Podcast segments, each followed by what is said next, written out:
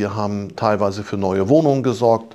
Wir haben Umzüge bezahlt. Wir haben äh, uns um neue äh, Räumlichkeiten bemüht. Und wenn Sie dann halt einen Taubenzüchter haben, der dort mehrere Dutzend Tauben hat, dann wird es gar nicht so einfach. Aber auch für den haben wir etwas gefunden. Der wohnt jetzt in der Nähe in einem Doppel, in einem Reihen-Endhaus und darf auch noch wieder ein paar Tauben züchten.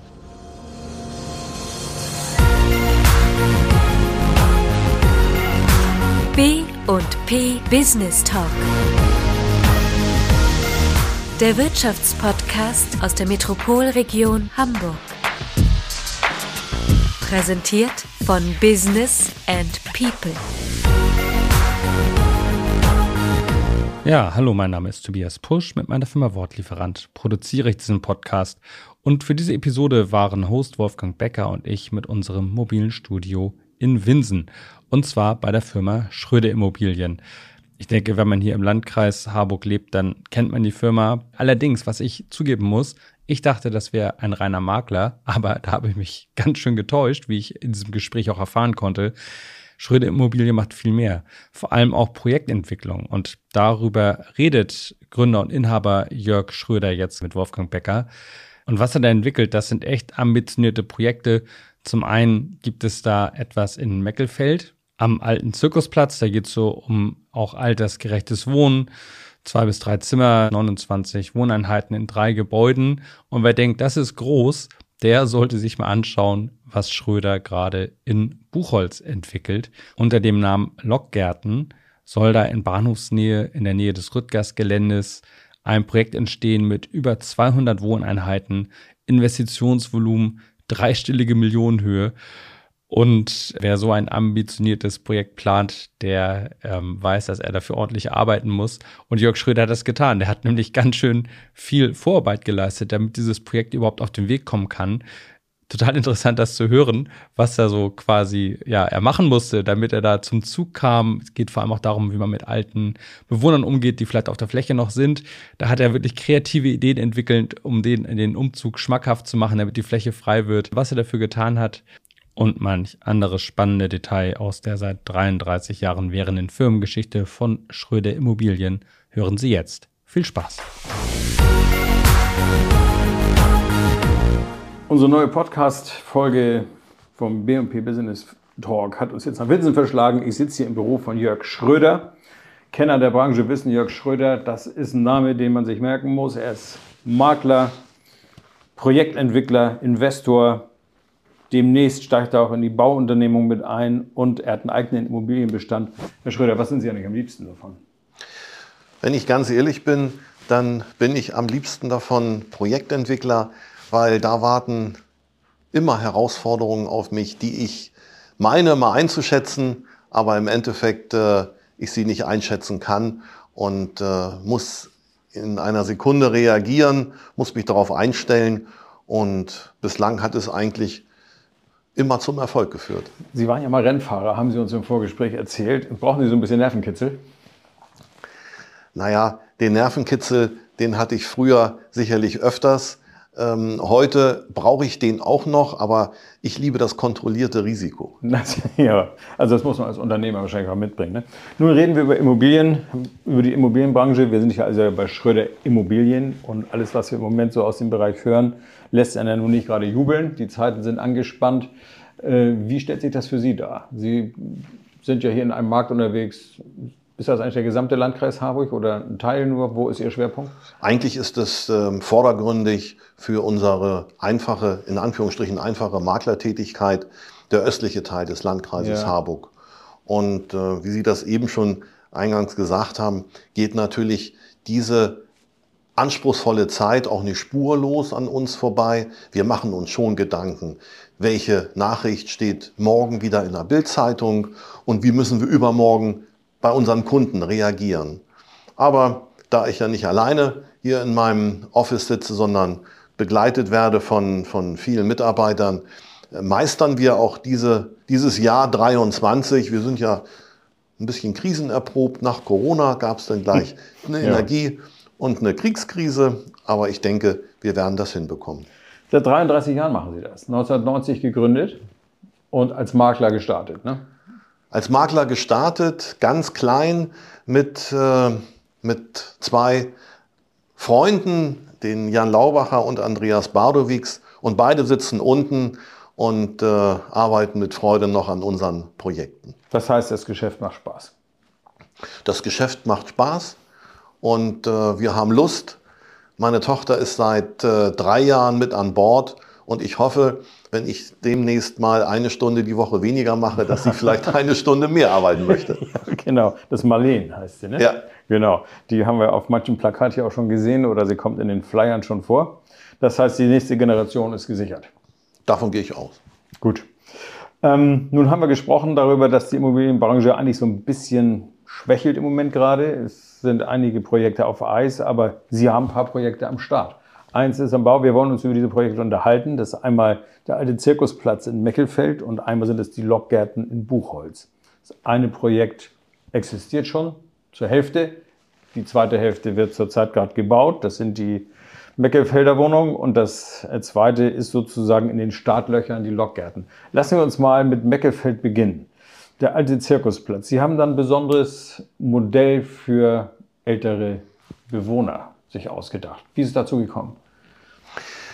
Als ich vor 20 Jahren wieder vor der Herausforderung stand, ein Grundstück in Winsen äh, vernünftig zu beplanen, kamen wir auf die Idee, etwas für ältere Menschen zu konzipieren. Ältere Menschen wohnen bis, ja, bis zuletzt eigentlich gerne in ihrem Haus und gehen dann eigentlich ungerne einen Schritt weiter, schon gar nicht in ein Pflegeheim. Äh, die alte Baulichkeit reicht meistens von der Substanz, von der Beschaffenheit her nicht aus. Und so haben wir ein, ein Haus konzipiert, mit 20 äh, Wohnungen, die speziell für ältere Menschen gebaut worden sind. Das heißt, es ist fast barrierefrei, es sind breite Türen, es sind äh, spezielle Küchen, der Bewegungsradius in den Bädern ist groß und es gibt einen Gemeinschaftsraum. Wir haben bei den Paritäten damals vor 20 Jahren gefragt, ob jemand ähm, die bewirtschaften möchte und äh, haben sofort einen Zuspruch gefunden. Und das war mein erstes Haus, das wir konzipiert haben für ältere Menschen. Daraus sind jetzt unzählige weitere Projekte hier im Landkreis geworden. Als Beispiel hier in Meckefeld jetzt der alte Zirkusplatz im ersten Abschnitt erfolgreich abgewickelt.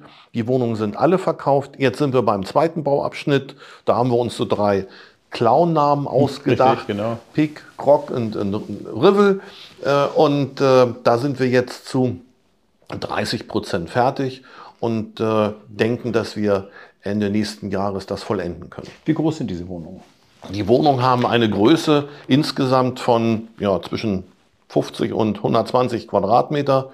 Es ist noch eine Tagespflege mit integriert, wo wir ähm, ein Programm anbieten, dass ältere Menschen dort vielleicht ihren Partner abgeben, in Anführungsstrichen, und dass er dort versorgt wird damit man selbst Zeit hat, um vielleicht mal zum Friseur zu gehen, einkaufen zu gehen oder zum, zum Arzt ähm, zu, äh, vorbeizuschauen.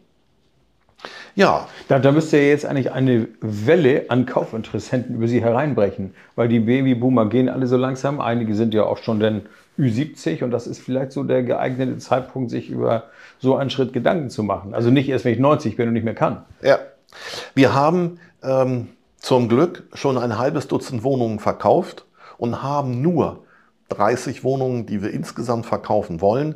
Wir stecken mitten im Vertrieb, aber auch hier macht äh, der neue Zinssatz, den wir alle erleben, macht es macht nicht halt die allgemeine ne? Unsicherheit, die, das merken wir schon, aber wir denken, wenn sich jetzt die Akzeptanz, dass es teurer geworden ist, erstmal setzt und äh, die ähm, Leute merken, es ist halt eine der möglichen Lösungen, dass denn der Verkauf auch wieder ähm, anziehen wird. Wir sind relativ entspannt. Wir sind in der Lage, wenn wir auch meinethalben nur die Hälfte verkaufen und nur zwei Drittel, dann behalten wir den Rest im Bestand. Mhm. Ähm, da sind wir relativ optimistisch. Hilft uns natürlich bei dem Projekt nur insofern weiter, weil eigentlich soll Meckefeld komplett verkauft werden. Wie weit spielt Ihnen da eigentlich so eine Diskussion über ein Heizungsgesetz in die Karten? Viele Leute im fortgeschrittenen Alter leben vielleicht so in 60er, 70er, 80er Jahre Immobilien, die möglicherweise den künftigen energetischen Anforderungen gar nicht mehr entsprechen. Ähm, die müssten doch sagen, hurra, weg damit und in ein Haus, was topmodern ist, was energetisch all den Vorgaben längst entspricht. Äh, merkt man da so eine Bewegung? Also wir merken die Bewegung schon, jedoch müssen die Leute sich jetzt erstmal wieder damit anfreunden, dass sie nicht, wie vielleicht die Nachbarin vor zwei Jahren, einen exorbitant hohen Preis für ihr Haus bekommt. Ja. Ihr Haus ist nicht energetisch auf dem neuesten Stand. Es muss möglicherweise ein neues Heizungssystem, es muss eine Dämmung, neue genau. Fenster, das muss hinein. Aber sie bekommen nicht mehr den Verkaufserlös, den sie sich eigentlich mal erhofft haben. Und nun kommen wir mit unseren äh, relativ teuren Wohnungen am Markt äh, und da müssen die Leute es sich begreifbar machen, dass es halt schwierig ist, ihr Haus einzutauschen gegen eine Dreizimmerwohnung. Hm, das, das ist so die Realität, ne? Irgendwann, irgendwann können sie bloß den Garten nicht mehr bewirtschaften. Ja, genau. Das kommen dann dazu. tatsächlich im Ergebnis zu uns mhm. und sagen, können wir dich doch mal schauen. Und wir bieten das natürlich dann Hand in Hand an, geben ähm, die, das alte Objekt in die mhm. Vermarktung so in Abstimmung, dass sie aus dem alten Haus rausgehen und bei uns in die neue Wohnung mhm. hineingehen. Äh, wir werden dieses Projekt Alter Zirkusplatz ja in der September-Ausgabe 23 ausführlich vorstellen. Und da gibt es einen Aspekt, den fand ich sehr spannend. Da geht es um die Hausdame. Es gibt eine Hausdame in diesen. Was, wie ist es dazu gekommen? Was, was für eine Aufgabe hat die und wer hat sich das ausgedacht? Die Hausdame ist eine Idee aus unseren ersten Projekten. Die Hausdame äh, kümmert sich um die Bewohner mit angefangen von einer einfachen Wohlaufkontrolle. Das hört sich jetzt lustig an, aber in manchen Häusern wird einfach vergessen, dass irgendjemand vielleicht sich nicht meldet und dann wird nachgeguckt, also Wohlaufkontrollen. Dann gibt es ähm, behördliche ähm, Fragen, wo hm. die Hausdame zur Seite steht. Und das Letzte äh, ist, äh, sich einfach mit den Leuten zu beschäftigen. Sie machen in den äh, Räumlichkeiten ähm, Sie Sport, an, ne? ja. sportliche Aktivitäten, Bingo-Nachmittage, Kaff, Kaffee wird getrunken, man trifft sich halt und das arrangiert und managt die Hausdame. Man zahlt dafür einen wirklich erschwinglichen Obolus, das geht je nach Größen der Anlage so zwischen 60 und 70 Euro im Monat los und für dieses, ich sag mal, kleine Geld hat man einen Ansprechpartner, hat man eine Bezugsperson und damit haben wir sehr gute Erfahrungen gemacht. Also die Idee finde ich richtig klasse, muss ich mal sagen. Und die ist echt, das ist keine KI-Dame. Ne? Wir leben ja in der Zeit, wo diese Welle über uns auch noch hinausschwappt, ne? dass äh, alte Leute jetzt möglicherweise mit Avataren bespaßt werden.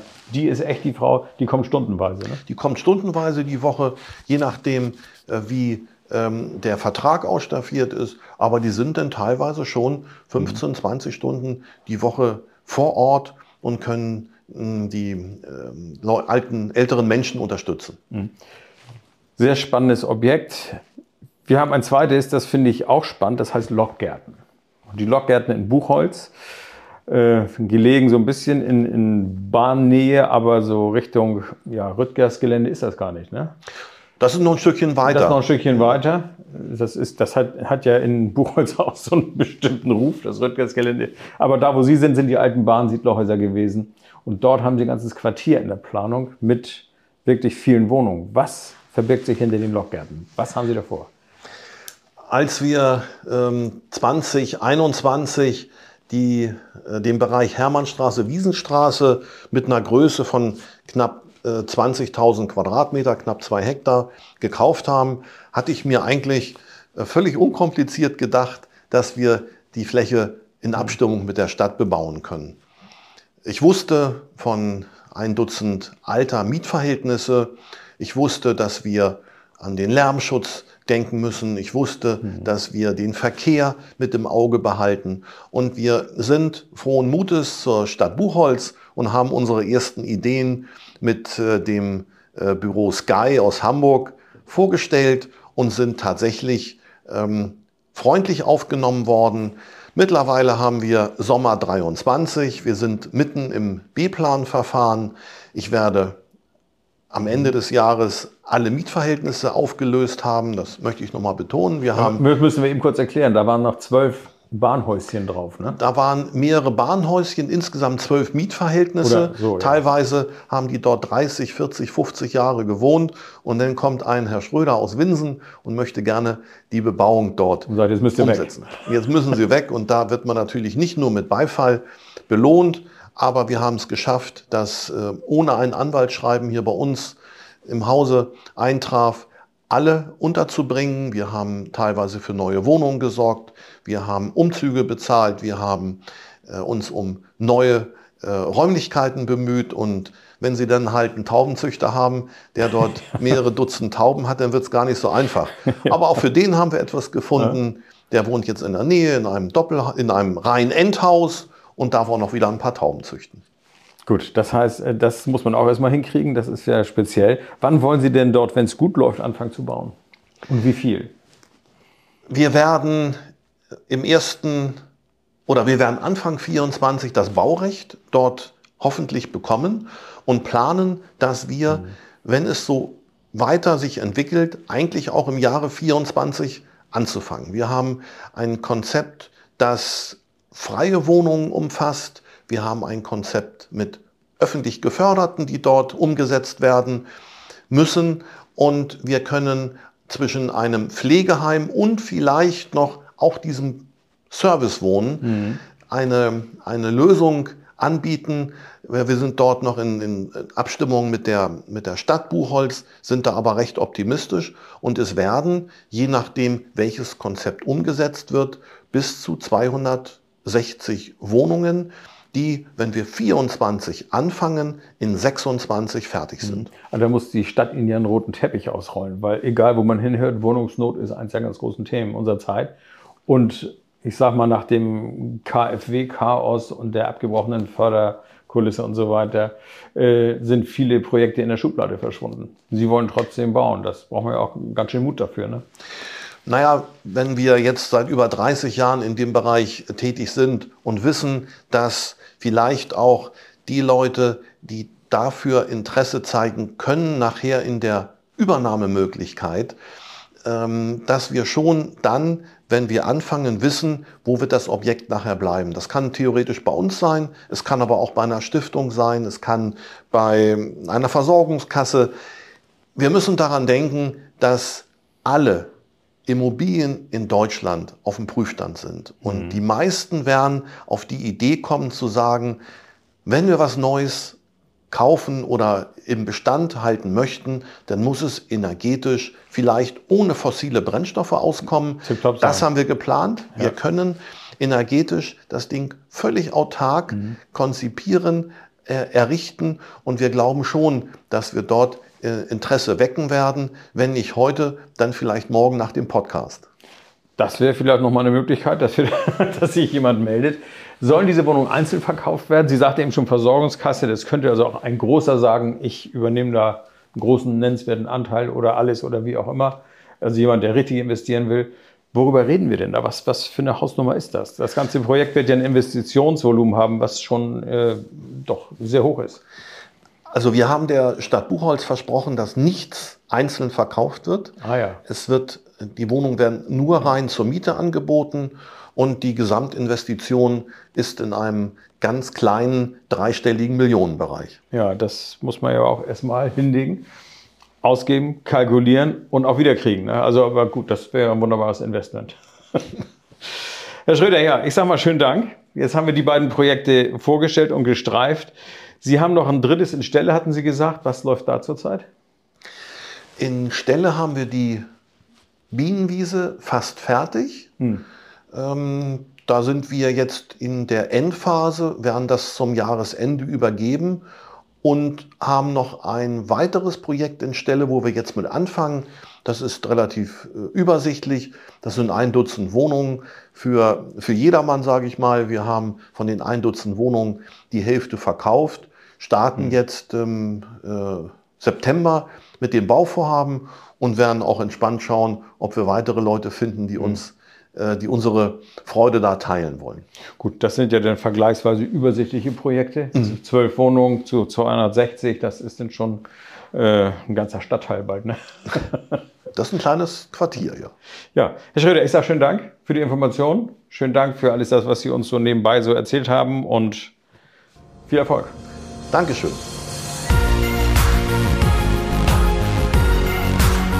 Das war der B&P Business Talk. Der Wirtschaftspodcast aus der Metropolregion Hamburg. Präsentiert von Business and People.